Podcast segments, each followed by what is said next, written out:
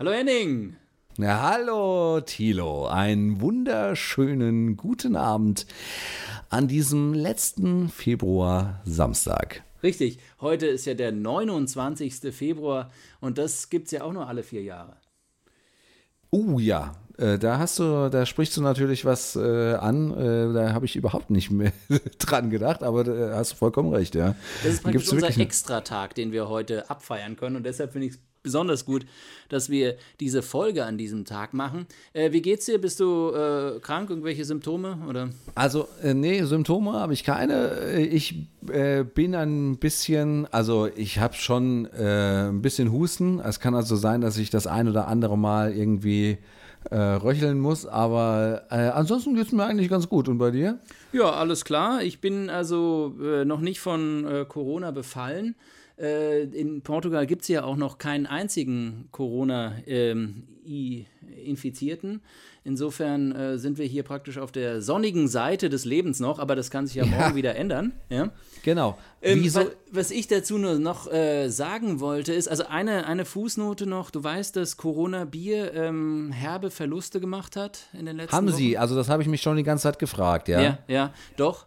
Äh, was ich total ein Blödsinn finde. Also ich denke eigentlich, äh, wie ist das denn mit dieser Antigift-These? Ja, eigentlich das ist doch, das ist doch Corona das Corona, das, Ja, das ist doch äh, das Prinzip von der Homöopathie, oder?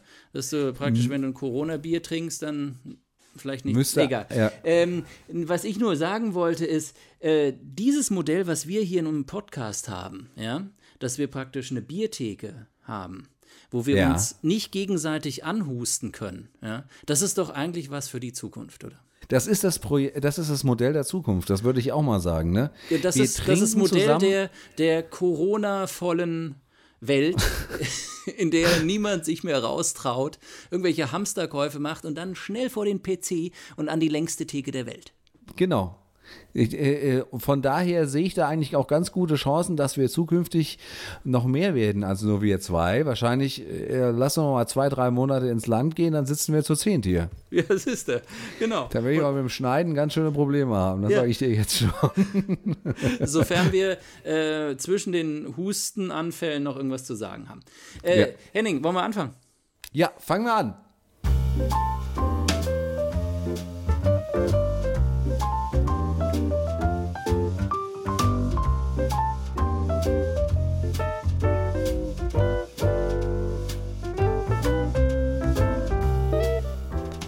Zwei Bier, der Podcast mit Henning Schwörer und Thilo Wagner.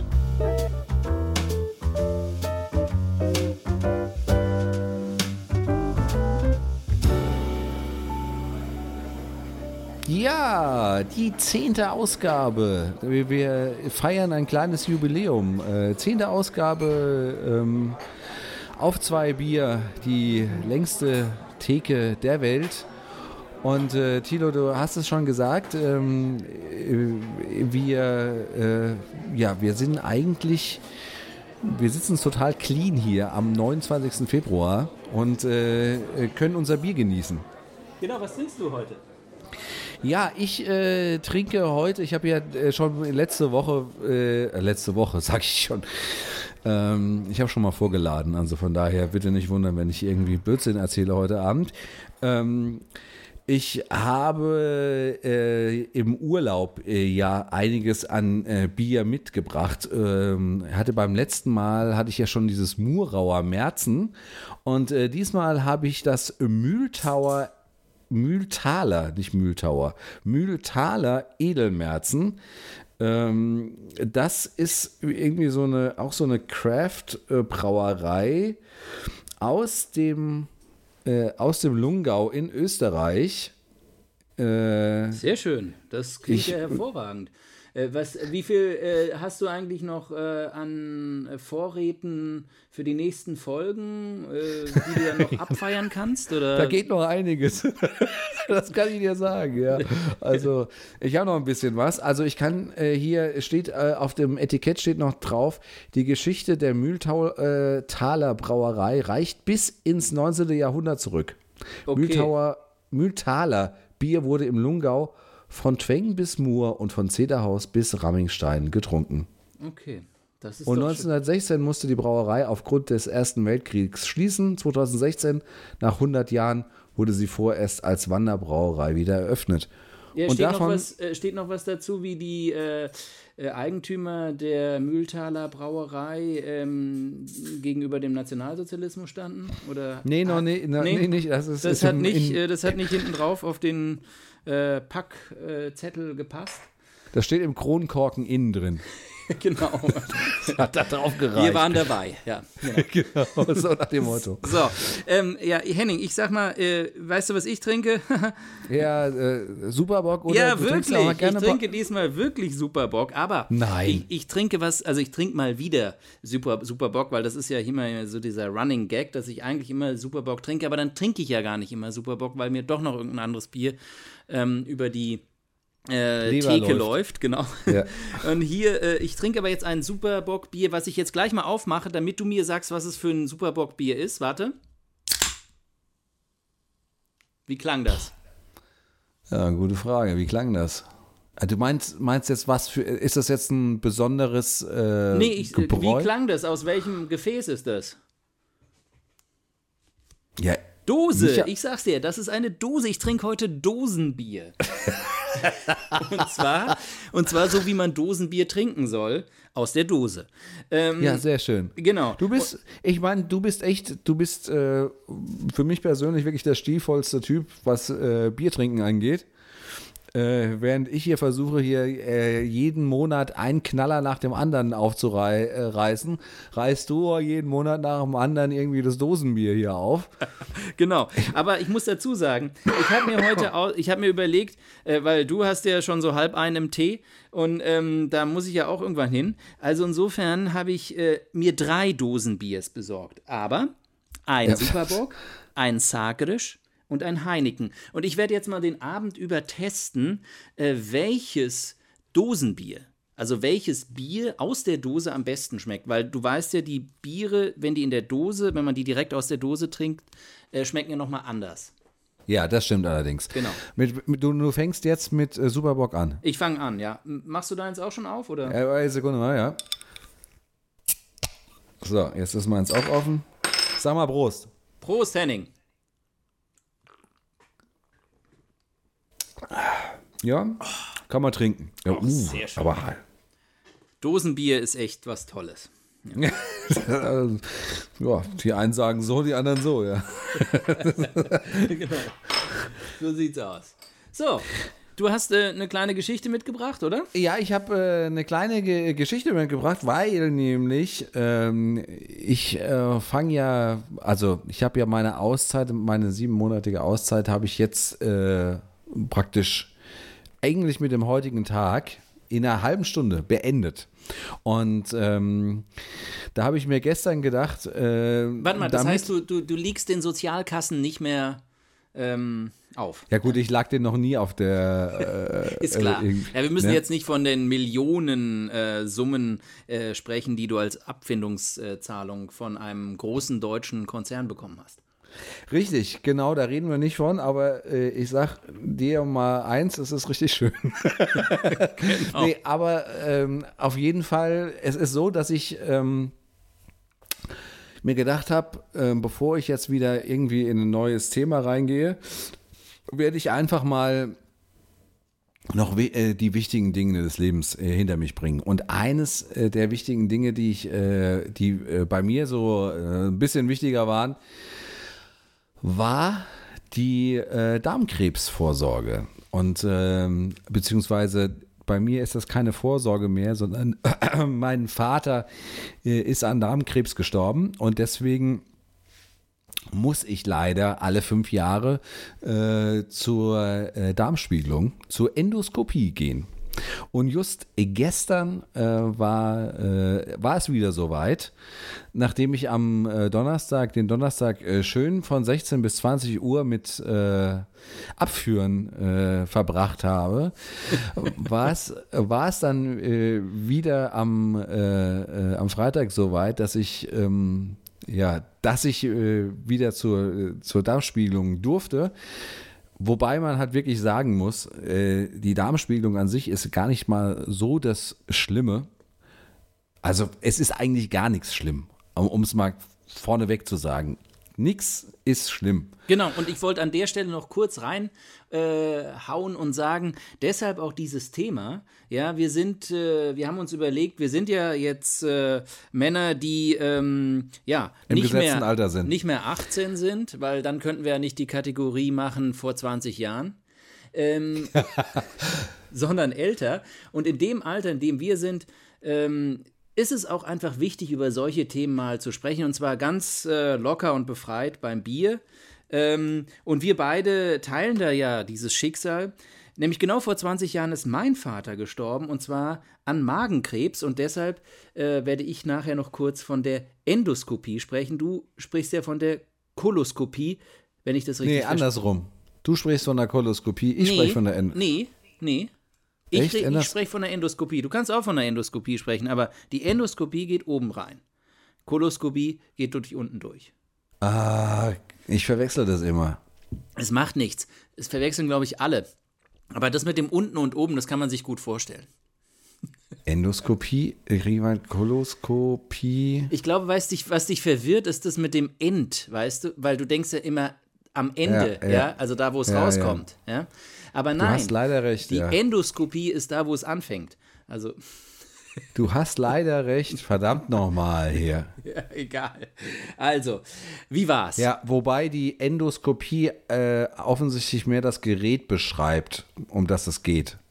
Also, ich, sehe ich jetzt hier gerade mal so im, im Schnellcheck bei der, der tollsten Suchmaschine der Welt. Weil das Endoskop genau. halt äh, das ist genau das, was ich natürlich auch, äh, was mir auch total äh, mir auch zuteil wurde, ja. Genau. Also die äh, Hörer wissen jetzt, jetzt, spätestens jetzt wissen wir, wissen sie, dass wir beide keine Ärzte sind. Ja. Genau. Also, Reden wir einfach so, wie uns der Mund gewachsen ist. Es geht um die große Hafenrundfahrt. Ja, und genau. äh, ja, und das ist, es ist eigentlich wirklich nichts Schlimmes und äh, man sollte sie als äh, erwachsener Mann durchaus äh, äh, vollziehen.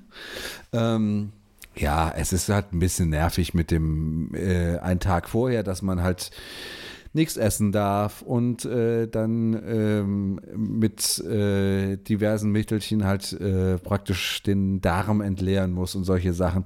Das ist natürlich schon unangenehm. Ähm, aber so rückblickend muss ich ganz ehrlich sagen, gerade jetzt ähm, auf ähm, auf äh, jetzt so 24 Stunden rückblickend äh, gesehen, äh, war es wirklich eines der äh, harmlosesten Untersuchungen, die ich jemals über mich habe ergehen lassen. Von daher kann ich das wirklich nur jedem ähm, empfehlen, der schon mal mit dem Gedanken gespielt hat, das zu tun. Ähm, ja, weil, also erstens mal, es äh, befreit einen dann auch schon wieder äh, für, für ein paar Jahre. Zumindest mir geht es dann immer so, dass man dann immer sagt, ach, ja, okay, alles, äh, alles gut jetzt wieder und äh, in fünf Jahren äh, schaust du dann mal wieder vorbei und, und, und, und, und so weiter, weil ich muss leider halt durch meine äh, familiäre Vorbelastung muss ich dann halt alle fünf äh, Jahre halt mal vorbeischauen. Aber die Ärztin war da auch äh, relativ entspannt und äh, hat sich äh, auch gefreut, mich nach fünf Jahren dann auch äh, wieder auf ihrem Tisch zu sehen. Und hat, äh, hat gemeint, ja, sie wäre immer noch ein eingespieltes Team mit, äh, mit ihrer Krankenpflegerin. Und äh, was sich in den fünf Jahren geändert hat, für mich persönlich, muss ich ganz ehrlich sagen, war, dass das Zeug, was ich trinken musste zum Abführen, war eigentlich gar nicht mal so schlimm. Also beim, ich glaube, vor fünf Jahren hat es irgendwie schlimmer geschmeckt. Diesmal war es echt okay. Du meinst also, fast so wie Superbock aus der Dose, oder was? So. Ja, nicht ganz so, aber fast. ähm, aber es war es war trinkbar, ja. Mhm. Also es war jetzt nichts. Äh, also du hast aber nicht noch ein paar Flaschen davon im Kühlschrank, oder? Ich habe gefragt, ob ich nochmal von diesem Pülverchen, ob ich da nochmal was haben kann für einen Eigen, Eigenbedarf. äh, wollt, du, wollten meinst, sie mir aber nichts rausrücken. Du ja. meinst das, aber danach gab es ja noch eine Betäubung oder so. Und das ging in die Arschbacke, oder? Nee, also, äh, ich bin ja noch einen Schritt davor, ich bin ja noch beim Abführen, wo du das erstmal das Zeug trinken musst. 1,5 Liter, beziehungsweise 2 Liter, 1,5 Liter am Tag davor und am Morgen musste ich dann nochmal 0,5 Liter trinken. Und dann war bei mir also im, im Darmtrakt war dann so ziemlich gar nichts mehr. Und äh, ja, war ja so und so nichts drin, weil ich ja die ganze Zeit Diät mache. Und jedenfalls. Bei wie viel Kilo bist du jetzt? Ich äh, habe sieben Kilo abgenommen jetzt. Insgesamt? Also insgesamt, ja. Also jetzt bei 78 oder was?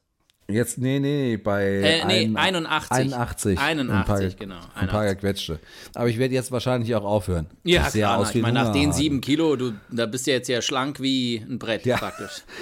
Ja. Das ja. reicht jetzt erstmal wieder. Oder? Ja, aber man sieht, man sieht auch schon mein Sixpack wieder durch, durch hier beim, am Bauch, ne? Weißt ja. Wie? Du hast ein Sixpack unterm Hemd. ja, immer. Gut. Gut, lang, lange Rede, kurzer Sinn. Ähm, du kriegst dann natürlich, äh, du wirst dann halt so leicht sediert äh, am, am Tage dann und äh, ähm, das geht über die Vene oder was, oder? Genau, das Ah, ja. geht über die, das geht über die Vene. Du musst dich, musst dich kurz umziehen, das musst dich halt unterhalb entkleiden und ziehst so eine Hose an, die, Die hinten offen ist, gell? Oder? Hinten offen ist, genau. Genau. Und ähm, ich habe da, äh, also ich war dann eigentlich auch ziemlich, ziemlich entspannt, war alles, äh, war alles super und äh, ich Ist dir durfte- klar, hast ja auch Betäubungsmittel bekommen. ja, das, da, das, kam entspannt. dann erst, dann kam die, die, die, die Ärztin rein und die hat mir gesagt, sie kann mir auch vom guten Stuff geben. Und äh, ich habe auch natürlich als Wie? alter. Kokain? Nee. Nee, es gibt da Unterschiede ähm, zwischen, ich glaube, Propofol und dem anderen Zeug, was man, was man äh, ähm, geben kann. Bei Propofol, also das ist jetzt auch wieder ähm, gefährliches Halbwissen, ist es so, dass äh, das schneller wirkt und auch schneller wieder vorbei ist. Und es gibt Zeug, das dauert ein bisschen, bis das, ähm, bis das wirkt. Und ähm, das äh, dauert auch ein bisschen länger, bis, bis du da wieder richtig wach bist. Also äh, meine Frau hat, äh, als ich sie jetzt gestern auch noch mal den Unterschied gefragt habe, weil ich gestern zum ersten Mal dann Propofol, glaube ich, gekriegt habe, sie, hat sie zu mir gemeint, ich wäre beim letzten Mal wäre ich drauf gewesen, danach wie nach was Lumpi. Ähm, also ich wäre wär, wär noch nicht so wirklich richtig da gewesen, als, äh, als die Dame uns erklärt hat, äh, wie es, äh, wie die ähm, Untersuchung verlaufen ist und alles. Also das war bei, bei diesmal ganz anders, weil ich diesmal ungefähr eine halbe Stunde oder eine, pff, 40 Minuten danach habe ich äh, dann im Aufwachraum schon meine Klamotten wieder angezogen und wollte eigentlich schon wieder gehen. Und, und nochmal eine Runde Fußball spielen oder so. Oh ja, genau. Genau. Äh, Henning, ich glaube, habe, wir äh, müssen ein bisschen schneller machen, sonst kriegen wir Ja, die ja. Themen nicht rein. Also alles gut, äh, Propofol, wunderbar. Äh, das, das ist, ein, ist ein, ein, ein schönes Mittelchen.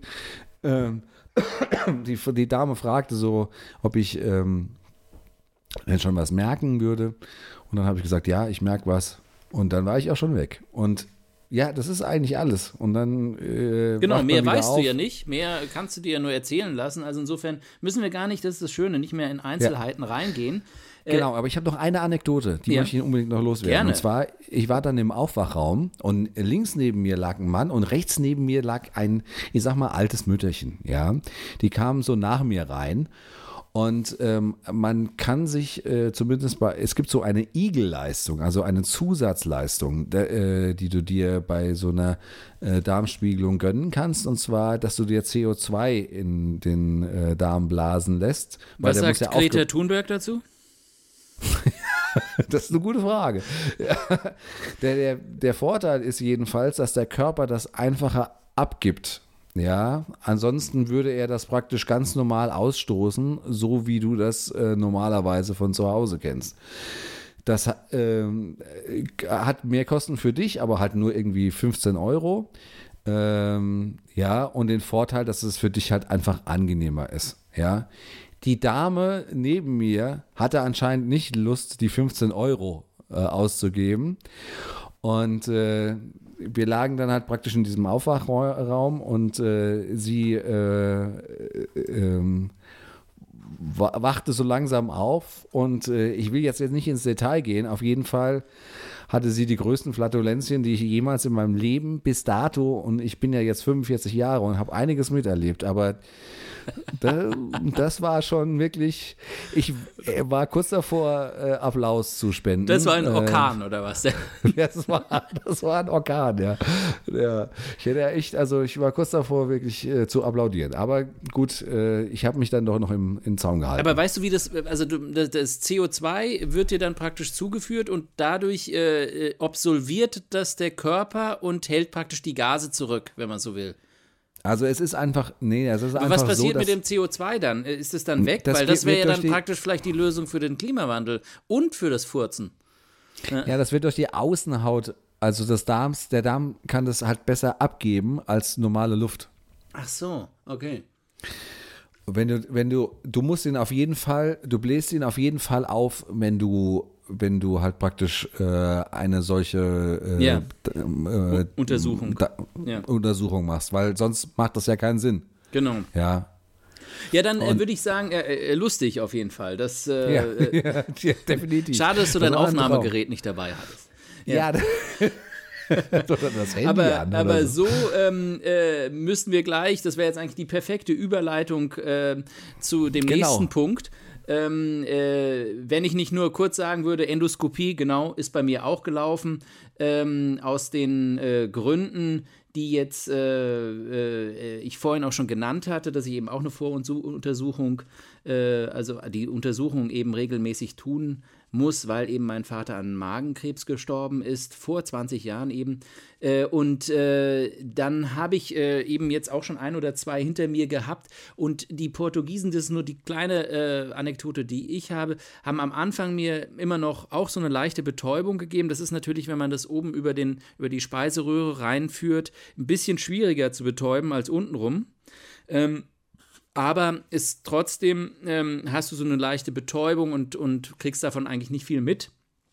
Aber jetzt beim letzten Mal äh, sagte mir dann der Arzt im letzten Moment, ach ja, und übrigens, es wird nicht betäubt, weil das ist jetzt die neue Regel, Endoskopien ohne Betäubung. Und da habe ich mich kurz gefragt, ist es besser für mich oder hat es was damit zu tun, dass der portugiesische Staat immer, mehr, immer noch mit einer 23 Prozent des Bruttosozialprodukts äh, verschuldet ist? ähm, äh, und irgendwo sparen muss. Und äh, auf jeden Fall ist das dann schon eine relativ heftige Angelegenheit, muss ich sagen. Also ich bin ja eigentlich nicht dafür, äh, bei jeder Sache irgendwie Betäubungsspritzen zu nehmen oder sonst was. Man kann auch mal was aushalten und äh, durch was durchgehen und sonst was. Aber diese Röhre da durch die Speiseröhre, äh, diese Sonde da durchzublasen, während du alles mitbekommst und so einen Trichter im Maul hast, ja, also es ist ja, grenzwertig von der Erfahrung ja. her. Man gewöhnt sich da auch dran und man braucht einfach ein gutes Personal, was einem auch gut zuredet und so weiter.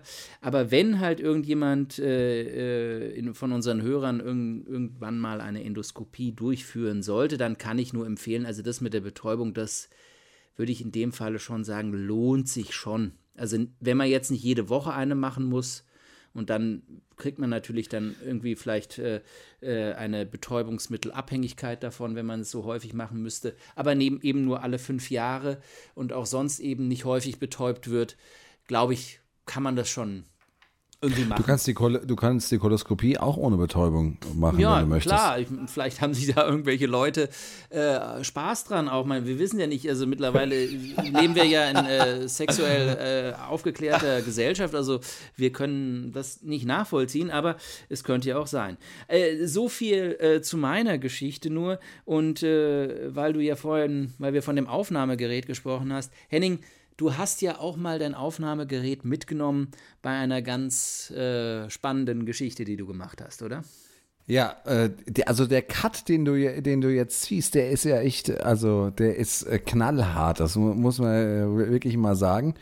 Das Aufnahmegerät ist übrigens verschollen. Ich weiß nicht, wo ich das habe, aber äh, danke äh, an, an iPhone und, und Konsorten kann man ja jetzt auch anders aufnehmen. Ja, ich war äh, genau und das, äh, das passt auch jetzt äh, praktisch äh, so in diesen Monat Februar so ein bisschen rein. Äh, ich war genau vor äh, zwei Jahren, war ich auf der Hallig-Hoge für ja knapp drei Wochen, ich glaube 18 Tage waren es ganz genau. Ähm, 18 oder 20? Ja, ja gar nicht mehr. Ähm, ist auch egal. Äh, jedenfalls ähm, habe ich mir damals gedacht, ja, dafür, da, da muss ja irgendwas äh, muss davon, äh, äh, davon übrig bleiben. Ja, du kannst ja nicht nur auf äh, diese Hallig gehen und äh, da äh, den, den, den Leuten da helfen und, und, und oder da was machen für, für drei Wochen und dann gehst du wieder nach Hause und das war's deswegen habe ich damals mein Aufnahmegerät mitgenommen und ähm, habe äh, ja so ein bisschen meine Eindrücke in so einem Art äh, äh ja Tagebuch äh, wiedergegeben. Und daraus äh, ist jetzt so ein äh, zehnminütiges Audio-Special entstanden, ähm, was jetzt gerade äh, fertig geworden ist, nach zwei, zwei Jahren. muss man mal sich vor Augen für gut äh, zugegeben. das werde ich das, das, nächste Mal, wenn mich ein Redakteur vom äh, Deutschlandfunk anruft und sagt, äh, wir hätten gern dieses Thema, dann werde ich ihm sagen, ja, ich kann das in zwei Jahren liefern. ja, geil, geil, ne? Ja, nee, also es lag jetzt mehr so äh, daran, dass ich also mal zwischendrin halt auch mal gesagt habe, äh, okay, ja, jetzt machen wir mal. ja. Päuschen, ne? Überlegen wir nochmal. Ähm, aber ähm, natürlich im Endeffekt auch ähm, mit deiner Hilfe, Tilo, ähm, äh, ist es jetzt endgültig fertig geworden. Wir äh, haben ja am Anfang, äh, wenn ich jetzt äh, da auch von mir reden darf, äh, auch an, an erst an Text gefeilt. Ich habe dann im Zug gesessen und habe hab mir, mich äh, mir über, über äh, den, den Textgedanken gemacht, wie da alles im Ablauf sein soll und so weiter und so fort. Und äh, ja, jetzt ist alles äh, fertig geworden und äh, ich würde sagen, wir hören mal rein. Ja, du hast einen kleinen Teaser vorbereitet, gell? Genau, den hören wir uns jetzt mal an. Hamburg-Altona über Kassel-Wilhelmshöhe. Abfahrt 12.58 Uhr. Vorsicht bei der Einfahrt. Platform 8, now arriving ICE 578 to Hamburg-Altona via Kassel-Wilhelmshöhe.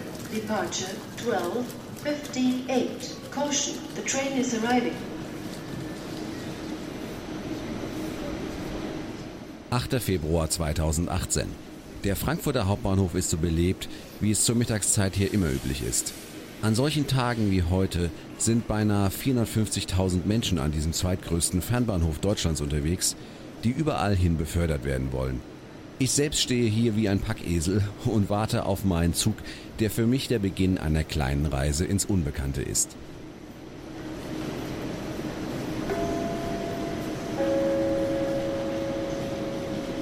Meine Damen und Herren am Gleis 9, bitte steigen Sie ein. Vorsicht an den Türen und bei der Abfahrt des Zuges.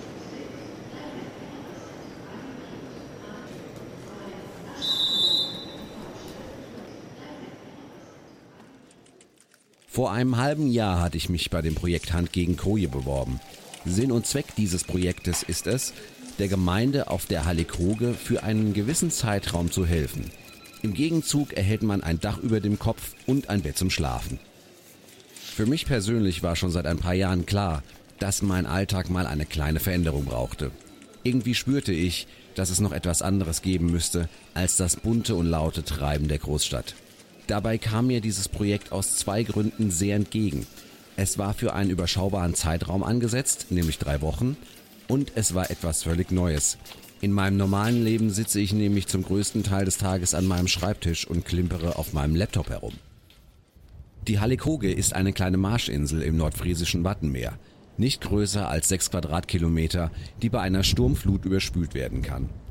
Damit dort überhaupt Menschen leben können, wurde zum Schutz runde Hügel künstlich angelegt, die sogenannten Warften. Davon gibt es insgesamt zehn Stück auf der Hallig. Die Häuser der Hallig-Bewohner stehen dort sicher und vor allem trocken. Insgesamt leben circa 90 Menschen auf der Hallig.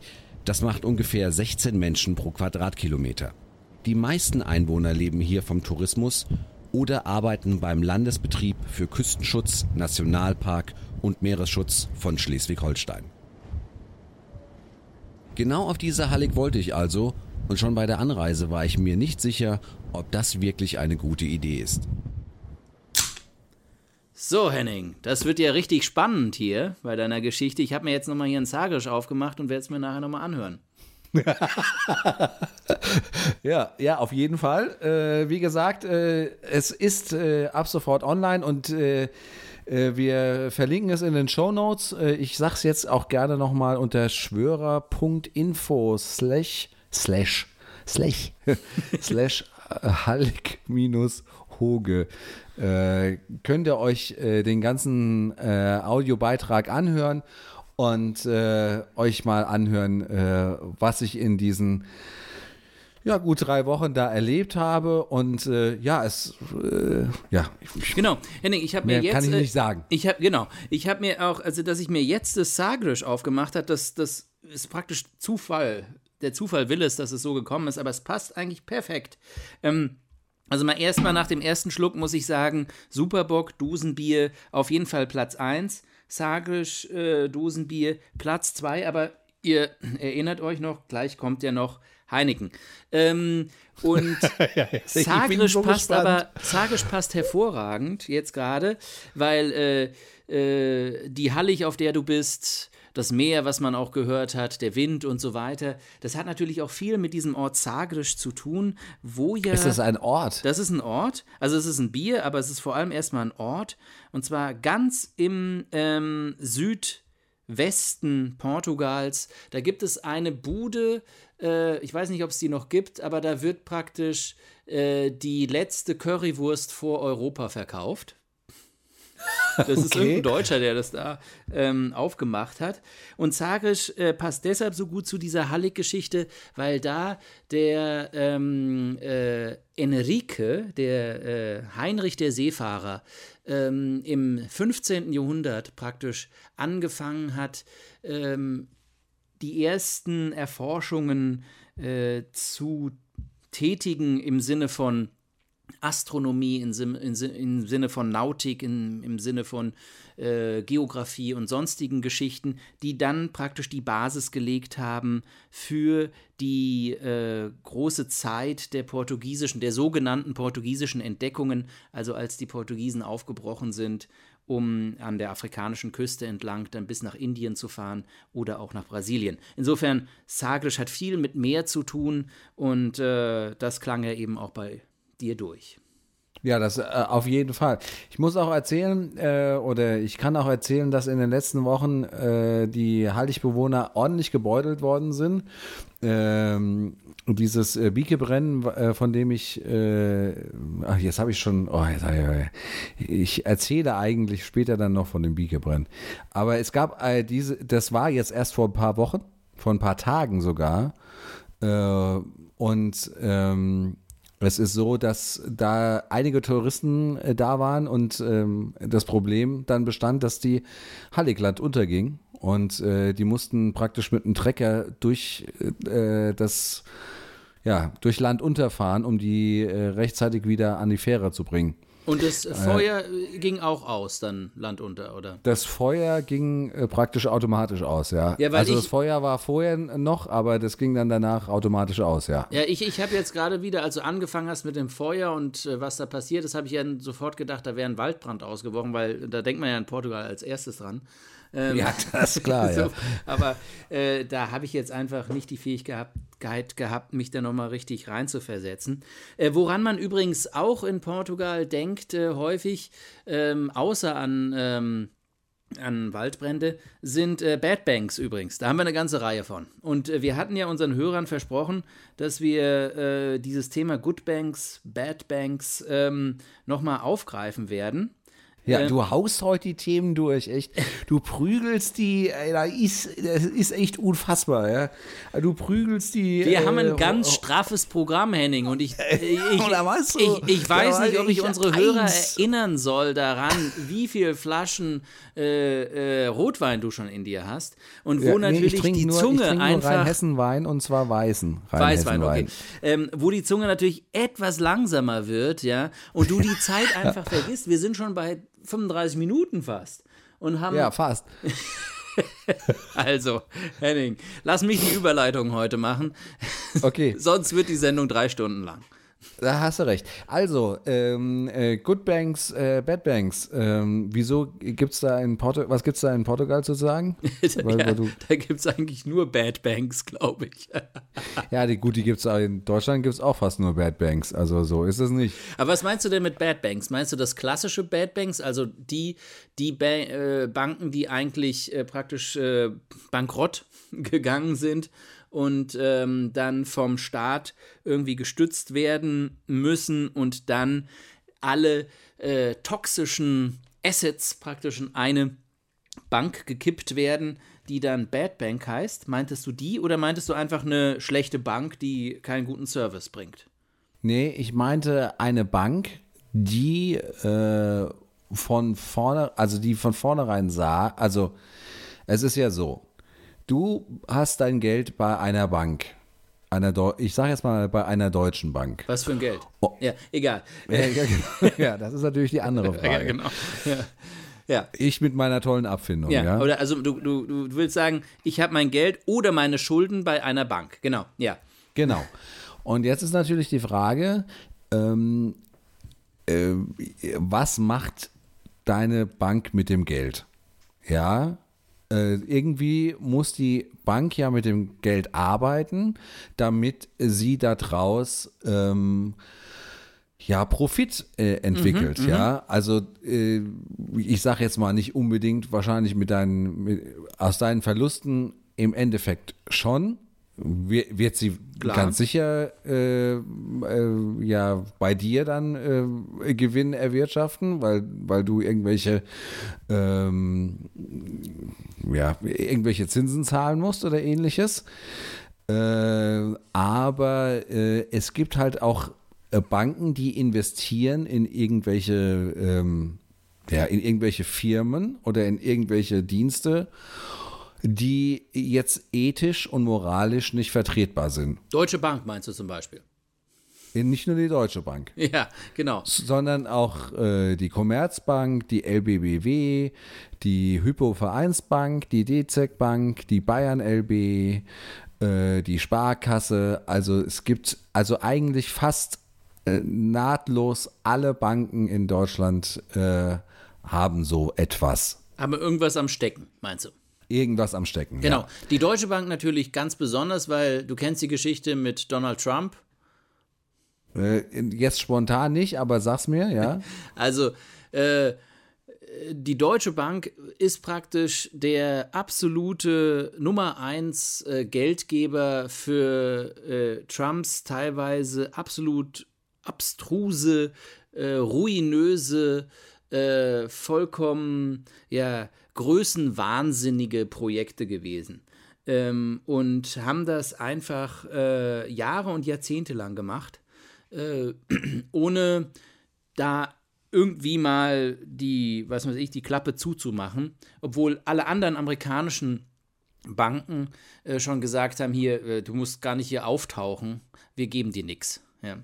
In, insofern, äh, wenn man so will, hat die Deutsche Bank äh, was das Profil von äh, Donald Trump anbetrifft, immer noch einen gewissen, eine gewisse Mitschuld oder Mitverantwortung, wenn du so willst, dafür, dass Donald Trump sich immer noch als ein erfolgreicher Businessman verkaufen kann und ver verkaufen konnte bei seinen Wählern 2016 weil wäre die Deutsche Bank nicht gewesen, also so zumindest äh, die New York Times in einem ihrer letzten Artikel, äh, dann wäre Donald Trump wahrscheinlich bankrott gegangen und dann hätte er sich wahrscheinlich ziemlich schwer als äh, äh, Kandidat für das Präsidentenamt ähm, bewerben und äh, es dann schließlich auch gewinnen können. Ja, ich kann dir, ich kann dir das mal, es gibt eine äh, Seite, die wir auch gerne verlinken, die heißt äh, fairfinanceguide.de. Da kannst du, da wird einfach ganz knallhart äh, anhand der Fakten, weil jede Bank muss offenlegen, äh, womit sie ihr Geld verdient, äh, kannst du praktisch nachlesen, ähm, wo die, äh, also wie die Bank ihr Geld verdient. Und dann steht zum Beispiel hier bei der Deutschen Bank, die Deutsche Bank hat finanzielle Verbindungen zu zehn von zehn Rüstungsherstellern, die im Bericht Dirty Profits unser Geld für Rüstungsexporte in Kriegs- und Krisengebiete kritisiert werden. Richtig. Darunter sind Airbus, BAE Systems, Boeing, Lockheed Martin, MTU, Aero Engines und so weiter und so fort. Äh, darüber hinaus hatte die Deutsche Bank finanziell mit 10 von 10 kontroversen Unternehmen aus den Branchen Bergbau sowie Öl- und Gasförderung verwoben. Äh, also das geht, das geht äh, immer so weiter, was halt natürlich dann praktisch in diesem Index von diesem Fair Finance Guide die Deutsche Bank, ich sag mal, abwertet. Genau. Ja. Ähm, ähm, was trotz allem, also das ist, das sind sicherlich, sagen wir mal, äh, keine News in dem Sinne für Leute, die aus äh, linksliberalen Haushalten wie ich komme, weil ich mich, daran, wahr, ja. mich daran erinnere, dass äh, auf irgendwelchen Demos, auf die meine Eltern mich mitgeschleppt haben, als ich irgendwie fünf war oder so, äh, schon damals irgendwelche äh, Zusammenhänge zwischen Rüstung und der Deutschen Bank hergestellt worden. Und ich mit fünf habe die natürlich sofort nachvollzogen und dann auch skandiert. Ähm, Gut, aber wenn ich da kurz einhaken Ja, darf, nee. ich, äh, es, geht, es, es geht ja nicht nur darum, dass, dass du jetzt sagst, okay, die, die, dass, dass die Deutsche Bank irgendwie vielleicht äh, äh, Dreck am Stecken hat, das könnte ich mir jetzt auch noch vorstellen, ja. Aber zum Beispiel, ich war jetzt die ganze Zeit bei der DKB und äh, die DKB habe ich mir gedacht, ja gut, da habe ich jetzt nichts gehört irgendwie. Ja, genau. Aber, aber die DKB gehört halt zur Bayern äh, LB, soweit ich weiß, genau. Und äh, die Bayern LB hat äh, intensiv in äh, Monsanto investiert. Okay. Also in Bayer ja. investiert. Ja, ja, ja. Und äh, wenn du sowas nicht fördern willst, dann solltest du dein Geld auch nicht großartig bei, äh, bei der DKB lassen, um es mal ganz knallhart zu sagen. Absolut. Also ich meine im Prinzip, äh, wenn du wenn du das bis zu Ende denkst, ja, äh, natürlich es gibt solche Banken wie die, ich glaube Ökobank oder irgendwelche andere Banken, die eben darauf ganz genau äh, Wert legen. Äh, Banken, die damit werben, dass sie nachhaltige Geldgeschäfte machen, die eben sowas und, und den Ab Abstand nehmen von solchen, äh, wenn du so willst, dreckigen Geschäften, ja. Aber wenn du ganz genau drauf guckst und dir anschaust, wer alles wo, wie, was finanziert hast, dann kommst du letztendlich zu dem Schluss und, und du dann gleichzeitig überlegst, dass Banken im Prinzip der, die Motoren des Kapitalismus sind, dann äh, stellst du dir, also ich zumindest stelle mir dann schon manchmal die Frage, ist das wirklich das System, was äh, jetzt noch bis zum Ende dieser Welt äh, äh, auf diesem Planeten herrschen sollte und bestimmend sein soll, mit so viel Dreck am Stecken, mit so viel Zeug, was, äh, was passiert. Äh, ich weiß es nicht. Ich habe auch keine Lösung dafür, aber ich finde es gut, dass, Das- dass du das auf, den, auf unseren Themenplan äh, geschrieben hast, weil ich äh, wegen meinem, weil du ja meinen linksliberalen Elternha Elternhaus äh, kennst, bin natürlich suspekt, sowas auf diesen Themenplan zu schreiben. Dass du es jetzt getan hast, finde ich umso besser. Ja.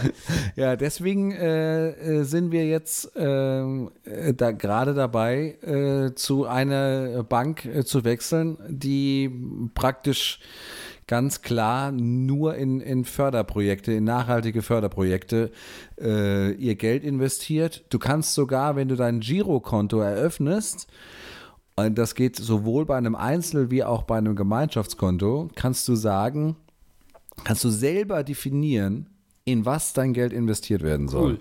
Und ähm, äh, wie ist es mit den Gebühren? Sind die sehr viel höher als bei normalen Banken? Also ich sag's mal so, es gibt Gebühren, aber das liegt halt auch daran, weil es eine Genossenschaftsbank ist. Also zum also Ja. ganz klar, bei der DKB bei, beispielsweise hatte ich überhaupt keine Gebühren. Ja, dadurch, dass äh, die neue Bank, äh, ich sage jetzt mal den Namen nicht, weil dann würden wir Werbung machen und das fände ich dann irgendwie blöd, aber ihr könnt ja auf den Fair, Fair Finance Guide, den wir verlinken, äh, gehen und dann schaut ihr euch mal die ba Bank an, die an äh, erster Stelle steht und dann wisst ihr, zu welcher Bank ich gewechselt bin. Genau, weil, weil wir dürften an der Stelle noch kurz einhaben. Wir haben ja auch unterschrieben, dass wir in dieser Sendung nur Werbung für Bier machen dürfen. Genau, Genau. richtig, ja. Ja. Und nicht für gute Banken. Genau. Prost übrigens. Ja, Prost. Ähm, Jetzt hast du mich total aus ja, genau. Ja, ich, ich verstehe. Ja, jedenfalls, ja. jedenfalls ist es so, dass du das äh, im, im Endeffekt ähm, du natürlich schon, also ich glaube, ich bezahle irgendwie pro Monat sieben Euro an mhm. Kontoführungsgebühren. Aber äh, ich meine, das ist natürlich dann auch äh, am Ende des Tages eine Überzeugungssache. Ne? Absolut. Also, Henning, ich finde es klasse. Wirklich, kann ich nur sagen, es ist ein, ist ein cooler Schritt, den du da gehst. Und ähm, es gibt, glaube ich, ähm, ja, ich kenne nicht viele Leute, auch in meinem Freundeskreis, die das äh, dann so ko konsequent machen. Und mittlerweile, ähm, durch diese Sendungen, die wir jetzt gemacht haben, auch hinsichtlich von Ökostrom und so weiter. Henning, äh, das hat aber schon ein bisschen was mit deiner Frau auch zu tun, oder? Nee, wieso? Nee? Das mit dir nee, selbst auch, ja? Oder? Ja, das bin ich schon sehr. sehr schön. Ja, gut, nee, also äh, finde ich. Also, wir, also jetzt konkret das mit den Banken ist, wir hatten äh, eine, äh, wir hatten wirklich gemeinsam, hatten wir im Fernsehen eine Reportage gesehen über ähm, äh, über ja über Bad Banks äh, und Good Banks, äh, den ich auch gerne nochmal verlinke. Mhm. Ähm, und da kamen wir eigentlich äh, erst auf dieses Thema. Und seitdem bin ich da, versuche ich da im, im, im Freundeskreis allem irgendwie äh, anzustecken und äh, irgendwie auf dieses Thema zu sensibilisieren, was nicht immer funktioniert, ganz ehrlich. Ähm, äh, ja, weil es halt auch nicht jeden in, äh, interessiert. Man muss halt ganz, ganz klar sagen, das ist halt genauso wie früher mit dem, mit dem Stromanbieterwechsel. Früher hat jeder gedacht, äh, Stromanbieter wechseln, das ist total kompliziert und äh, äh ein Riesenaufwand und äh, dann, das wollte dann keiner machen und dann auch gerade noch Ökostrom und so weiter und so fort. Und das Gleiche ist eigentlich auch mit, mit einer Bank, dass man mit so einer Bank eigentlich auch was Gutes für die Umwelt tun kann, weil man einfach selber entscheiden kann, was man mit dem Geld macht. Das, äh, das weiß halt nicht jeder und äh, das wusste ich bis vor ein paar Monaten auch nicht. Ähm, ja, aber äh, wenn man das mal so sieht und auch sieht, dass man da kein, man hat keinen Nachteil daraus. Ja, die erwächst keinen Nachteil, dass du jetzt irgendwie bei einer, bei einer guten, äh, bei einer Bank bist, die äh, irgendwie nachhaltig mit dem Geld umgeht. Ähm, ja. Das ist doch super. Also, und ich meine, das ist toll, dass du diese, diese Wahl auch hast und dass äh, äh, Bürger in Deutschland diese Wahl haben, weil die habe ich hier nicht. Ähm, also in ja, ne? Portugal, wie gesagt, ich habe ja am Anfang angefangen mit den Bad Banks, also die äh, Finanzkrise wirkt hier noch ziemlich nach. Es gab hier den ein oder anderen, den ein, die ein oder andere große private Großbank, die äh, praktisch in der Finanzkrise untergegangen ist und die jetzt immer noch, die ich jetzt immer noch über meine Steuergelder finanziere, weil die immer mal wieder noch mal so ein paar Milliarden brauchen, um zu sagen, ja, wir können ja jetzt nicht wirklich pleite gehen, ja, und solche Geschichten. Also das läuft. Dann gibt es äh, dazu noch andere Banken, die natürlich auf jeden Fall bei diesem Fair Finance Guide äh, Index, äh, wenn es das für Portugal gibt, äh, ganz oben auch stehen, weil die zum Beispiel ganz dicke Geschichten mit Isabel dos Santos, äh, dieser angolanischen äh, Tochter ja. des ehemaligen Staatspräsidenten. Ich habe da über in, in der letzten letzte vorletzten Woche, Vol ne? äh, Folge, letzte in der letzten Folge mal kurz was darüber äh, erzählt. Genau, also da dick Geschäfte gemacht haben und wahrscheinlich mit allen korrupten Machthabern im portugiesischsprachigen Raum, wenn man so will.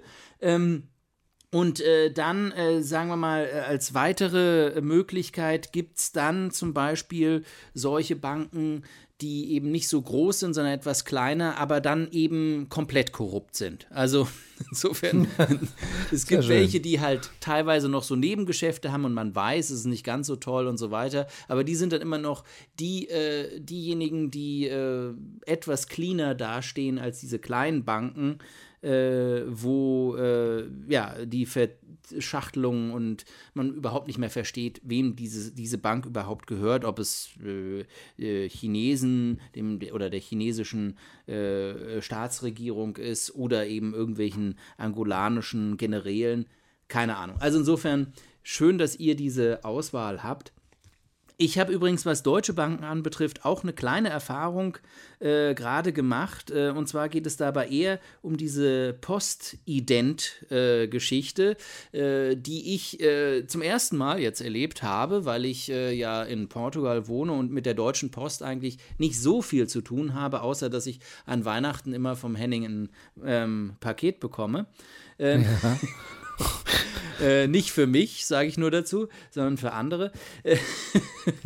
genau. Äh, genau. Aber ähm, äh, ich habe jetzt äh, auf, auf, berufliche Geschichte und äh, musste mich eben bei Postident mit meinem Personalausweis identifizieren über diese ominöse Online-Videoleitung, die es da gibt.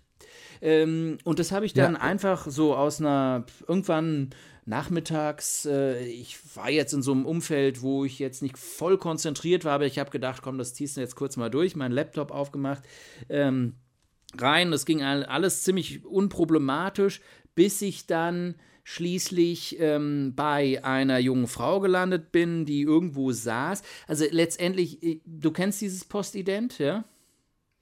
Ja, das kommt drauf an, was hast du denn für ein Postident gemacht? Hast du, du hast also Videoident gemacht oder mhm. warst du irgendwie vor Ort? Nee, Videoident. Das geht ja gar nicht. Videoident. Hast ne? du das schon ja. mal gemacht? Hast du das per App gemacht oder irgendwie? Genau, äh, da komme ich gleich Computer? zu. Ich habe das nämlich erst noch über den Desktop Computer gemacht, ja? Ja, das habe ich. Ich hatte, musste mich nämlich wegen unserer neuen Bank auch mit Videoident identifizieren. Bei der Deutschen Post. Auch, Genau, genau, ja, da hatte ich auch Riesenspaß. Genau.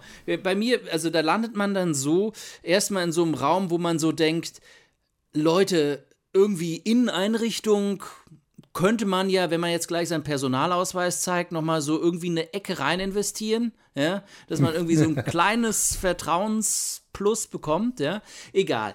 Also zunächst, äh, ich kam irgendwie bei der Frau Lubowitsch raus oder ich weiß nicht wo, ähm, aber äh, dann lag es an mir tatsächlich, weil mein Laptop nämlich ein kleines Mikrofonproblem hatte und die gute Frau mich wirklich nicht verstanden hatte. Und äh, dadurch äh, sie dann einfach gesagt hat, benutzen Sie bitte die App. Also habe ich die App mir runtergeladen, Smartphone, keine Ahnung. Und dann stellte sich heraus, ich habe das dann ungefähr 16 Mal probiert, dass du aus dem Ausland, wenn du auf deinem Personalausweis nämlich keine deutsche Adresse stehen hast, sondern eben nur drauf steht, kein Wohnsitz in Deutschland, wenn du das in diese Maske von der App reintust, dann fliegst du automatisch raus. Ne? Das heißt, App ist raus. Ja? Dann habe ich also okay. äh, das nächste Mal dann irgendwann gedacht, okay, jetzt habe ich mal einen etwas ruhigeren Moment, jetzt setze ich mich nochmal an meinen Desktop-Computer und mache das nochmal ganz normal und ganz ruhig mit, mit, einem, mit, mit einem schönen äh, äh, Kopfhörer, mit äh, Mikrofon dran und so weiter. Und ähm, ja, habe versucht, da irgendwie reinzukommen. Es ging nicht. Die Leitung und meine Leitung also wenn's, wenn eine Sache, wenn eine Sache in Portugal funktioniert, dann ist es das Internet. Das flutscht wie die Sau und ich hatte noch nie irgendein Problem, was Up- und Download oder sonstige Geschwindigkeit anbetrifft. Also kann es nur an Postident, ich tippe mal in der Slowakei gelegen haben, ähm, dass ich äh, äh, da nicht reinkam. Aber die Leute dort bei Postident haben immer gesagt, Ihre Verbindung ist zu schlecht, Ihre Verbindung ist zu schlecht, tschüss, nehmen Sie die App und aufgelegt.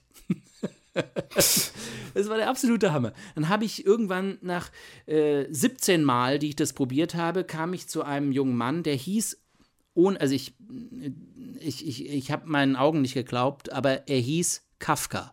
Ja? Wir, äh, wir, erinnern uns, äh, Kafka, äh, ein großer Literat, der diesen hervorragenden Roman Der Prozess geschrieben hat, wo es um diese ja bürokratischen, äh, dieses bürokratische Labyrinth geht, aus dem er niemals wieder herauskommt. Äh, und so habe ich mich bei Postindent übrigens auch gerade in dem Moment gefühlt, weil es ging nicht weiter und ich bin immer wieder nur rausgeflogen. Ich kam nicht rein, die haben mich abgewürgt, sonst was. Und dann kam ich bei Kafka raus. Und ich so, das kann doch nicht sein. Jetzt auch noch Kafka. Und dann war aber Kafka super. Kafka war super, hat mich da durchgeführt, sonst was. Äh, wir haben das wo, mit wo dem. Wo war denn Kafka in welchem Land? Ja, äh, Kafka ist ja in, in Prag geboren, also insofern, äh, also meine, mein Tipp mit der Slowakei ist, äh, es gibt ja diese Shared Service Centers, ja, also das ist ja ein großes Thema in der Wirtschaft, dass eben Dienstleistungen aus Deutschland ausgelagert werden und dann ist die Slowakei hat sich als ein ganz starker Markt für Dienstleistungen ähm, für deutsche Unternehmen und Konzerne etabliert. Das heißt, da gibt es diese, ähm, das ist im Prinzip, wenn du so willst, wie, ja, also ein, ein, ein, ein Call, also Callcenter, ja, ja, wenn man so will, genau. Ähm, oder in dem Falle halt noch mit einer irgendeiner Dienstleistung hinten dran. Die müssen dann noch ein bisschen was mehr machen als nur telefonieren. Ähm, sondern eben auch identifizieren, Fotos machen und so weiter. Und weil die Namen von diesen Leuten alle sehr nach osteuropäisch klangen, ist mein Tipp jetzt mal, dass dieses Postident ähm, äh, Service Center in der Slowakei liegt. Einfach nur, das, es kann auch woanders liegen. Vielleicht liegt es auch in, in, in Tschechien oder sonst Aber sie wo. haben Deutsch gesprochen, ne? Die haben alle sehr gut Deutsch gesprochen, absolut, Hut ab. Da, ich will hier überhaupt nicht diskriminieren und sonst was. Die Leute alle waren, ja, ich meine, wie so Leute sind. Man kann auch in, in Deutschland und in Portugal auf Leute äh, stoßen, wo man denkt, was machst du in diesem Beruf? Aber das ist mir da auch passiert. Aber durch die Bank weg, äh, gute Sprachkenntnis, alles wunderbar. Aber deshalb bin ich bei Kafka gelandet und Kafka hat mich dann da durchgeführt. Wir waren kurz davor. Es ging jetzt nur noch darum, dass ich praktisch einmal noch über mein Mikro die meine Personalausweisnummer noch einmal able ablese, damit er das hört, dass ich es lese. Äh, totaler, also ich weiß nicht, egal. Irgendwelche Sicherheitsbestimmungen stehen dahinter. Ich fange gerade an und er so, ich habe keinen Ton mehr. Ihr Ton ist weg. Und ich so, das kann doch nicht sein. Henning, wir haben ja schon häufig miteinander telefoniert und äh, alle, die äh, ähm, äh, diesen Podcast kennen, wissen, dass eigentlich es keine Tonprobleme bei diesem Headset gibt, bei dem ich telefoniere. Also meine Vermutung ist, es liegt eben an Postident in der Slowakei. Trotz allem es ging nicht weiter. Der hat alles probiert. Der war echt super nett und sympathisch, hat alles probiert, weil er meine Verzweiflung auch über dieses, äh, die Videofunktion natürlich gesehen hat. Ja? Und insofern alles probiert hat. Da bin ich rausgeflogen und ich so, jetzt probiere ich es noch einmal. Dann bin ich wieder reingekommen. Da war so ein Typ, der war echt, nachdem der kam, also nachdem Kafka kam, der so, Ihre Verbindung ist zu schlecht. Ihre Verbindung ist zu schlecht. Ist zu schlecht. Nehmen Sie die App. Nehmen Sie die App. Ich leg auf. Ciao. Weg war er. Und ich so, okay. Und ich so, ich probiere es jetzt noch einmal. Also, obwohl ich gesagt habe, ich probiere es noch einmal, habe ich gesagt, ich probiere es jetzt noch einmal. Und dann habe ich es noch einmal probiert und dann hat es geklappt. Absoluter Hammer. Also, also ich, ich kann nur sagen, legt da noch mal ein paar Leitungen hin. Ähm, Macht also irgendwas hatte, mit, dem Indie, hat, mit, mit, dem, mit dem InDesign, äh, ja, und, und ja. schafft den Leuten mal vernünftige Webcams an. Also ich hatte das, ähm, äh, äh, also ich habe es auch erst per Browser probiert und da ging es also gar nicht irgendwie. Und dann habe ich es ähm, per App äh, probiert und äh, da ging es dann besser. Und äh, das Witzige war, also ich habe dann eine Verbindung zu einer Dame, ähm, äh, ich sag mal mit Migrationshintergrund, äh, bekommen, äh, wo ich eigentlich dachte, bis zu deiner Geschichte, dass sie in Deutschland sitzt. Ähm, und ich musste dann halt irgendwie meinen mein Personalausweis halt in die Kamera halten und äh, das hat leider vom, vom Licht her nicht, nicht so richtig funktioniert, wie sie sich das vorgestellt hat. Und das war dann immer so ein Hin und Her und dann äh, musste ich äh, in die Kamera grinsen und, und was weiß ich. Also das ist schon eine, ja, schon eine, schon eine tolle Sache. Also muss man schon sagen, vor allem, das Interessante finde ich ja, die sind ja da und die machen ja den ganzen Tag nichts anderes. Ne? Ja. Und äh, äh, man, mer man merkt so, äh, dass den irgendwie also den springt so die gute Laune direkt aus dem Gesicht, ja. Also ja, absolut. Die, die, das, ist, also das ist genau, das ist wie beim Callcenter, aber halt andersrum. Beim Callcenter, also bei dem äh, Outbound, wenn du so willst, ist es ja so, dass du, dass die Leute praktisch praktisch mit einem Lächeln auf dem, auf dem Mund dich anrufen müssen, um dir irgendwas aufzudrücken. Ja? Ja, genau. Und da ist es eben andersrum. Du willst einen Service von denen, ja. Und das heißt, äh, das, das verändert natürlich die ganze Dynamik. Wenn das aber praktisch ähm, in die, in der, auf der gleichen Kostenstruktur, sagen wir mal, aufgebaut ist wie ein stinknormales Callcenter, äh, wird es eventuell dann problematisch. Und ich muss auch ehrlich sagen, dass es dann, wenn bei, bei so einer Geschichte, überlegst du dir da natürlich auch, ähm, Moment mal, ich habe jetzt da 28 Mal meinen Personalausweis in irgendeine Kamera bei irgendwelchen Leuten, die ich nie wieder sehe und sonst was, äh, äh, gehalten. Ja, äh, gehalten, die mich identifiziert haben oder auch nicht. Äh, was passiert mit diesen ganzen Daten? Ja? Also hm. Da, da, da entsteht einfach, wenn das nicht funktioniert, ja, und du keine ja. Vertrauensbasis hast, wenn dir der Gegenüber äh, nicht irgendwie sympathisch ist, wie zum Beispiel dieser Herr Kafka, äh, der wirklich ja. der Beste war, ja. Ähm, und, und, und gleichzeitig das ganze Ambiente, wenn die Verbindung nicht funktioniert, wenn irgendwas Technisches hinhaut, dann kannst du diesen ganzen Service in den Papierkorb schmeißen, weil es einfach von, vom ersten Moment an äh, kein Vertrauen schafft. Und wenn du irgendwo einen Personalausweis hinhalten musst und dich identifizieren musst, finde ich, ist das praktisch etwas, was ich in meinem Leben eigentlich nur gegenüber der Polizei oder dem Zollbeamten mache. Ja? Und äh, das sind zwei Institutionen, die ich respektiere. Ja? Aber ob ich jetzt so ein äh, Shared Service Center in der Slowakei auf die gleiche Stufe wie die Polizei oder äh, die Zollbeamten setzen würde, äh, das hängt dann davon ab, wie gut der Service funktioniert. Ja, das stimmt allerdings, ja. ja. ja. Und insofern äh, war das nur so mein, mein äh, deshalb alle ähm, äh, Leute, die sich postident ähm, äh, dafür verantwortlich sind und jetzt zuhören, und davon werden wahrscheinlich Dutzende dabei sein, äh, überlegt euch nochmal, was ihr da machen könnt, um den Service ein bisschen besser zu machen. ja, die App an sich ist nicht schlecht, das äh, muss man schon sagen, aber ja. Ja, klar, kann gut sein, nur sie funktioniert eben nicht, wenn du aus dem Ausland ähm, ja. dich identifizieren willst. Und ich muss eine Sache dazu sagen. Es sind, also wenn, es, wenn diese App nicht dafür ausgemacht ist, dass du aus dem Ausland das machen kannst, wenn du praktisch äh, eh schon in der Slowakei anrufst, ja, warum geht es dann nicht aus dem Ausland? Ja. ja, also, ja, ja. also, du rufst ja schon der, im, im, Ausland an.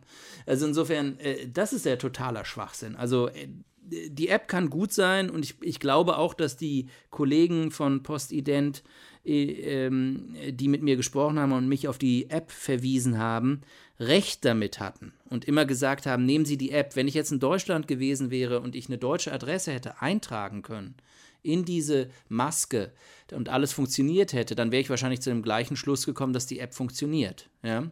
Und dass sie recht haben. Warum mache ich das über den Desktop? Ja? Nur, das Problem ist, wenn du eine, gerade bei einem Service, was eben auf die Distanz funktioniert, noch nicht mal die Möglichkeit hast, äh, in die Maske etwas, einen, einen Personalausweis einzutragen, der nicht in Deutschland irgendwo eine Adresse äh, ja, drin hat, dann frage ich mich, was dieser ganze Service soll. Das stimmt allerdings, ja. Ja, ja es ist halt, äh, ja. Es ist nicht also leicht. es ist nicht ausgereift, definitiv. Also das muss man einfach sagen, ja, oder? Ja. Also ja, vielleicht sollten wir da, ähm, vielleicht sollten wir da einen äh, absoluten Technologie-Experten wie Dietmar Hopp dazu nehmen. Vielleicht würde der. du wolltest jetzt, äh, du, du bist heute, du bist echt der, der, der, der Könner äh, unter äh, den Übergängen heute. Ne? Ja, unter den kurzen Übergängen zum Beispiel. Ja, äh, echt. Vor allem, die sind emotion, emotional so knallhart, ja, da kann man wirklich, da kann man gar nichts sagen. Ja, ja ich mache jetzt also, nochmal, ich mache jetzt, Tages ist getrunken, ich mache jetzt mal den, das Heineken auf. Ja. Warte mal. Ja, ich bin gespannt. Ja, Platz 2 würde ich sagen. Platz 2. Ja. Superbock 1, äh, Heineken 2, Sagerisch 3. Sagerisch 3, ja? Mhm. So schlecht? Sagerisch bringt nichts. Nee. Aber das war schon immer meine Meinung. Also insofern, ja. Okay. ja, Henning, ähm, Sag, wir, wir ja. hatten ja hier noch auf dem Themenplan deshalb diese Überleitung zu SAP und äh, Dietmar Hopp. Ähm, ja. Ähm, die Geschichte, die heute passiert ist beim äh, Bayern-Spiel. Spiel von FC äh, von äh, Hoffenheim gegen äh, Hoffenheim Bayern, ne? gegen Bayern, wo ja nach dem äh, 6 zu 0 eigentlich nicht mehr viel ähm, ja, Power- Fußball gespielt worden ist. Ja, sag wie es ist. Ja. Genau. Da ist gar kein und, Fußball und dann mehr gespielt äh, worden. irgendwie dieses Transparent ausgerollt wurde, wo Dietmar Hopp wieder absolut beschimpft und äh, beklaut äh, und äh, sonst was wurde. Ähm, und das ja nicht das erste Mal ist, dass er irgendwie so äh, verunglimpft wird in deutschen Fußballstadien. Es war bei Dortmund übrigens genauso. Also bei Genau. Dortmund gab es irgendwelche äh, Schmiegesänge. Genau, genau. Äh, was ich übrigens, nur dazu muss ich sagen, also wer das jetzt zu diesem Zeitpunkt macht, nachdem Hoffenheim jetzt, wie viele Jahre? 20? Nee, keine Ahnung. ja 20 ja, Jahre. also zehn mal mindestens, ja. Ja, mehr. Ach nee, nee, nee, 10, ja, ungefähr. 10, 10, 10. Nee, mehr. 15 vielleicht? Ich weiß es nicht. Können wir gleich nachgucken. Auf jeden Fall so lange in der Bundesliga schon spielt.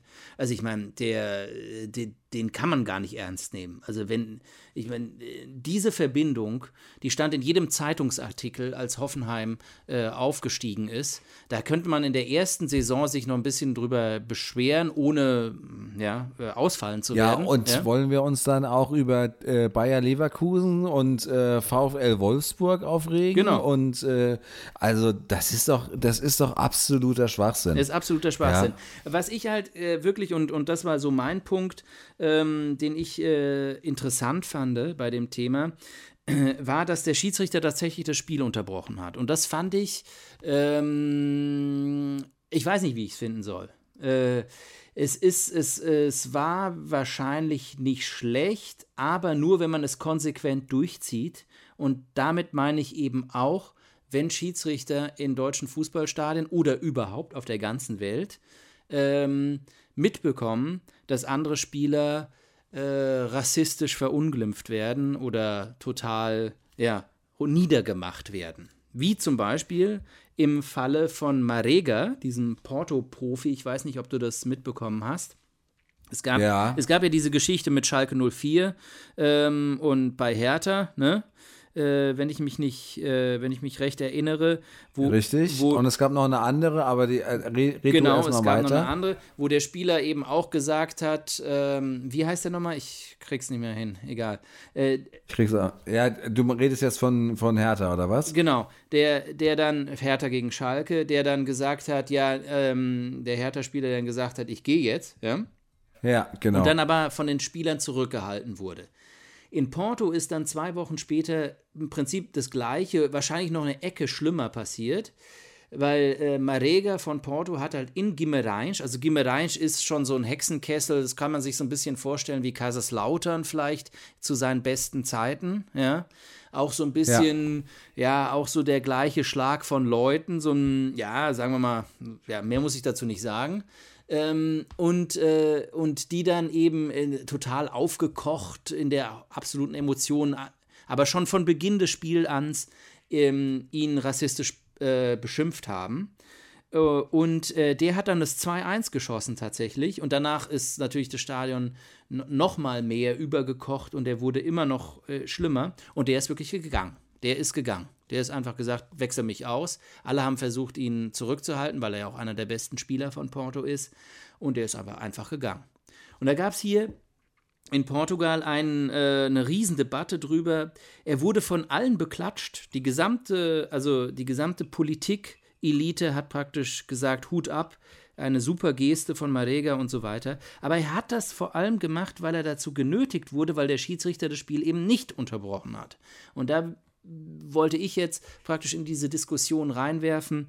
Äh, ist Dietmar Hopp, steht er auf einem anderen Niveau als ein schwarzer Spieler in der Bundesliga, der eben auch und zwar immer wieder verunglimpft wird? Ich glaube ja. Und da ist dann praktisch die Wurzel des Rassismus zu sehen. Das heißt, wenn wir, wenn wir Dietmar Hopp verteidigen und gleichzeitig eben nicht schwarze Spieler verteidigen, die Opfer von äh, Rassismus werden in den Stadien und das Spiel auch nicht in, zum gleichen Moment unterbrechen, dann ist diese gesamte Spielunterbrochung für einen Hund. Dann bringt die nichts und dann fördert die den Rassismus nur, als dass sie tatsächlich Frieden und Freude und Eierkuchen zurück in die Stadien bringt.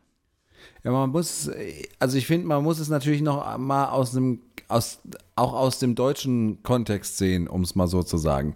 Äh, wir sind jetzt, äh, ich weiß nicht wie viele Wochen, eine Woche, anderthalb, zwei Wochen nach äh, den äh, schweren Vorfällen in Hanau. Äh, zwei, anderthalb sind es. Anderthalb, genau. Ähm, ähm, nach diesen schweren äh, Vorfällen in, in Hanau haben, äh, hinter uns, wo wir äh, alle uns über ähm, Toleranz und äh, ja, Menschenrechte ge äh, Gedanken machen.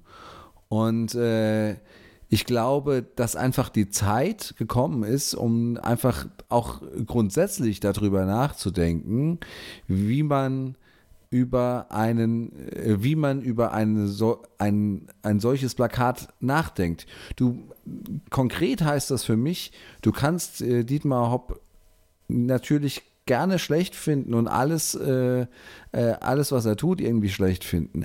Aber man muss eine gewisse Toleranz irgendwie gegenüber diesen Menschen haben, dass man nicht solche Plak Plakate äh, irgendwie im Stadion äh, äh, ja, in, in, in, entfaltet. Ja, weil das ist halt einfach, das hat nichts mit Toleranz zu tun. Das ist einfach äh, der äh, Didi Hamann hat heute in Sky gesagt, das ist asozial. Und ich glaube, da hat er eigentlich gar nicht mal so Unrecht.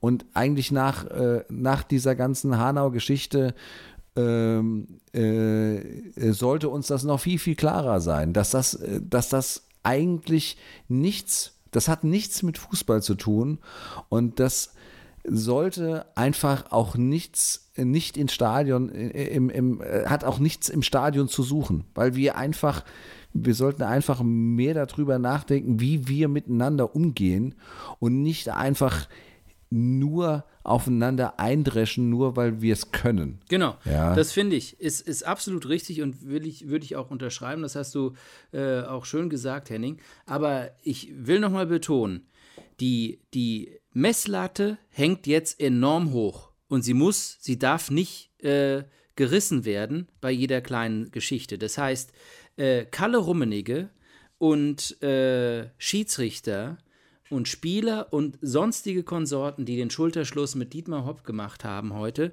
müssen das Gleiche tun, wenn irgendein schwarzer Spieler auf dem Platz ähm, rassistisch angetan wird. Das ist die gleiche Art und Weise. Vielleicht passiert sie nicht über ein Plakat, aber wenn du irgendwelche Affenlaute nachmachst oder sonst was, ja. ist es genau das Gleiche, wie wenn du ein Plakat hochhältst.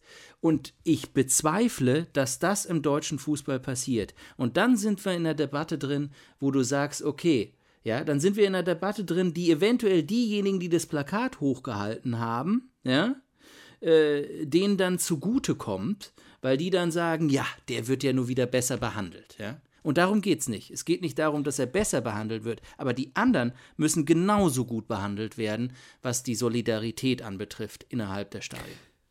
Ich meine, der, der, aller Fairness halber muss man natürlich sagen, dass es äh, Dietmar Hopp-Plakate schon ja äh, auch äh, häufiger früher gab. Ja, genauso also, wie den Rassismus im Stadion. Genau, also das ist ja, das ist ja eine Geschichte, die, also gerade dieser Hass gegen Dietmar Hopp, äh, um das jetzt mal zu thematisieren, der, ähm, der ja schon seit, seit Jahren einhergeht. Ja, also das ist ja, ist ja wirklich nichts Neues.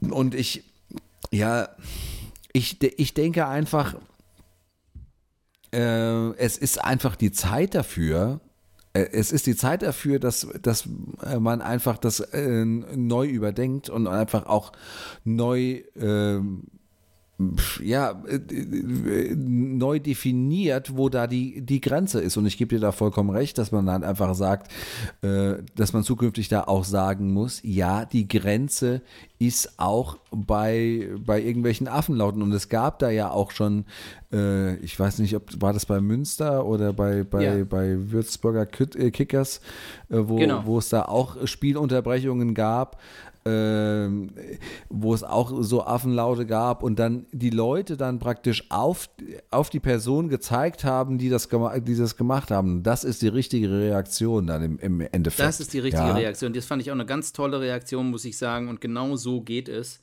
Und ähm, das, so, so, so fängt man damit an, eben auch äh, Zivilcourage zu zeigen, um eben solche Leute heraus, weil es gibt die Videoüberwachung in den Stadien und die kann man ganz leicht dann identifizieren, wenn man sie einfach heraus äh, äh, zeigt, darauf zeigt, ja. wer das gewesen ist. Genau. Äh, Henning, vor 20 Jahren äh, war die TSG. Ist, die TSG. Übergänge, ey, das ist unfassbar. Die, die TSG Hoffenheim war vor 20 so, Jahren ja. äh, den ersten Platz in der Verbandsliga äh, eingeheimst. Echt? Hast du das jetzt mal gegoogelt genau. oder was? Also die äh, vor 20 Jahren wurden die Erster in der Verbandsliga, äh, sind dann in die Oberliga aufgestiegen, äh, waren dann ein paar Jahre in der Regionalliga 2007, 2008 in die zweite Bundesliga und 2008, 2009 in der Bundesliga. Also jetzt seit elf Jahren, wenn ich das so kurz überschlagen kann, in der Bundesliga. Aber vor 20 Jahren haben sie wirklich noch in der Verbandsliga gespielt und da kann man nur sagen, Hut ab, äh, Dietmar Hopp. Äh, tolle Leistung. Bei, ähm, ja, im Endeffekt schon, ja. Absolut, absolut. Wenn es die, die Bayern getroffen hätte, ganz ehrlich, äh, hätte auch keiner gemeckert. Genau, und er hat, er hat sein Geld eben auch, äh, soweit ich das überblicken kann, auf eine äh, ganz faire Art und Weise und mit viel Intelligenz und Innovation verdient. Und warum soll er dann nicht auch in einen Sportverein investieren? Vor 20 Jahren, Henning, ist aber auch die Dotcom-Blase geplatzt. Ich war in Madrid und äh, du in Mainz. Äh, fällt dir noch genau. was anderes ein oder trinken wir unser Bier aus? Damals habe ich äh, noch nicht äh, in Aktien investiert, von daher fällt mir dazu eigentlich äh, fast gar nichts ein, außer dass äh, wir ja jetzt kurz vor dem, vor dem nächsten Börsencrash stehen, aber äh, ja, warten wir erstmal ab und äh, trinken unser Bier. Aber kein Corona. Nee, wie gesagt, das Mühltaler, aber ich habe äh, noch ein bisschen was. Genau, und ich trinke noch ein bisschen von diesem Heineken ähm, äh, Dosenbier, das wirklich gar nicht schlecht schmeckt. Ähm, und vielleicht trinke ich in Zukunft jetzt nur noch Dosenbier. das, das finde ich schon traurig, ehrlich gesagt, wenn ich, wenn ich das mal so sagen darf, ja. Ja, mal gucken. Also ich gucke einfach mal, was noch so in, in, in Portugal in den ähm, ähm, Supermärkten zu finden ist. Ja, da, da, wenn du uns mal in den einen der nächsten Folgen einfach mal mit einem mit einem schönen portugiesischen Bier überraschen könntest, was nicht äh, Sagres oder Superbock heißt, das fände ich mal ein Knaller. Okay, das ist doch abgemacht, würde ich sagen. Da haben wir doch, äh, ja. haben wir auch gleichzeitig etwas, äh, worauf wir blicken können. Und äh, ich würde sagen, damit können wir eigentlich auch äh, die Folge für heute beschließen. Mal zumachen, ne? Beschließen, oder? Ja. Ja, genau. Das war die äh, zehnte Folge von äh, Auf zwei Bier. Äh, ja, vielen Dank, äh, dass ihr äh, so lange wieder äh, zugehört habt. Äh, wenn ihr Themen habt oder wenn ihr mit uns mal hier am längsten Tresen der Welt diskutieren wollt, dann schreibt uns einfach eine E-Mail an talk at auf 2 bier.de ja, oder ähm, was wir natürlich auch immer gerne mögen, ist, wenn ihr, ihr uns äh, eine positive Bewertung bei iTunes zum Beispiel hinterlasst. Das wäre ein totaler Traum. Ähm, in einem Monat hören wir uns wieder. Äh, bis dahin äh, alles Gute und äh, ja, noch äh, eine schöne Zeit. Tschüss. Tschüss.